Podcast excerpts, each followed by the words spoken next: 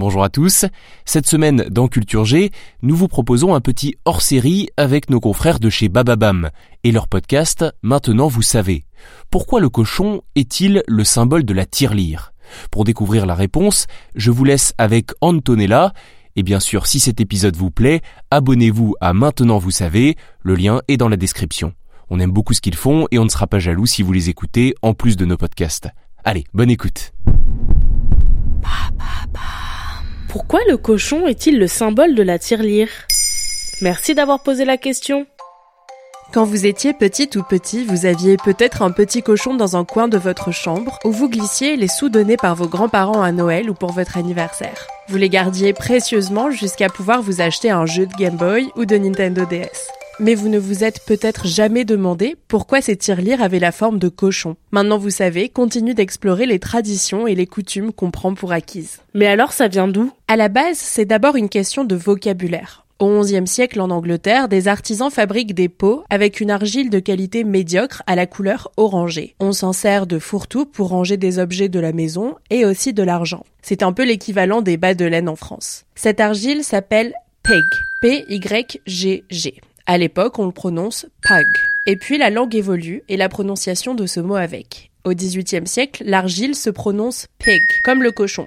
P-I-G, ce qui donne l'idée aux artisans potiers de faire des récipients en forme de cochon. Mais il y a un rapport entre l'argent et le cochon? Oui, tout à fait. À la même époque, les élevages porcins se développent dans les campagnes anglaises pour nourrir à bas coût les villes qui sont en pleine industrialisation. Pour les paysans, le cochon est un bon investissement si on le nourrit et qu'on en prend soin jusqu'au moment où on vend le gras et la viande. Pour récupérer l'argent, il fallait tuer le cochon. On voit bien le parallèle avec l'action de briser les tirelires à l'ancienne pour en récupérer l'argent, même si aujourd'hui elles sont souvent dotées d'un clapet.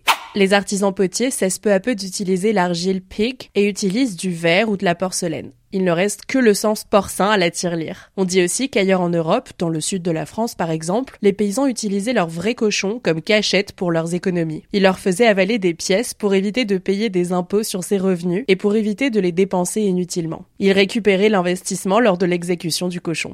Et le cochon est lié à l'argent partout dans le monde? Dans beaucoup d'endroits du monde, il est lié à la prospérité et les tirelires sont en forme de cochon. Dans plusieurs pays hispanophones, on parle de cochinito, de petits cochons pour dire la tirelire. En Chine, il est souvent associé au luxe et aux dépenses inutiles, mais aussi à la terre. En Allemagne, grand pays de charcuterie et de saucisses, c'est un porte-bonheur. Il représente la prospérité. Si on vous dit Sie haben Schwein gehabt, vous avez eu du cochon, ça signifie vous avez eu de la chance. Et puis le cochon est même l'emblème national de l'île de Vanuatu en Mélanésie. Ils sont élevés dans un but rituel on leur enlève leurs canines supérieures et en conséquence les canines inférieures poussent vers l'extérieur au point de faire un tour complet en 7 ou 8 ans et même parfois plusieurs tours. Ils ne peuvent pas se nourrir par eux-mêmes et sont nourris par la population. Ces défenses hélicoïdales sont même représentées sur le drapeau du pays. Voilà pourquoi le cochon est le symbole de la tirelire. Maintenant, vous savez, un épisode écrit et réalisé par Antonella Francini. Ce podcast est disponible sur toutes les plateformes audio, et si cet épisode vous a plu, N'hésitez pas à laisser des commentaires ou des étoiles sur vos applis de podcast préférés.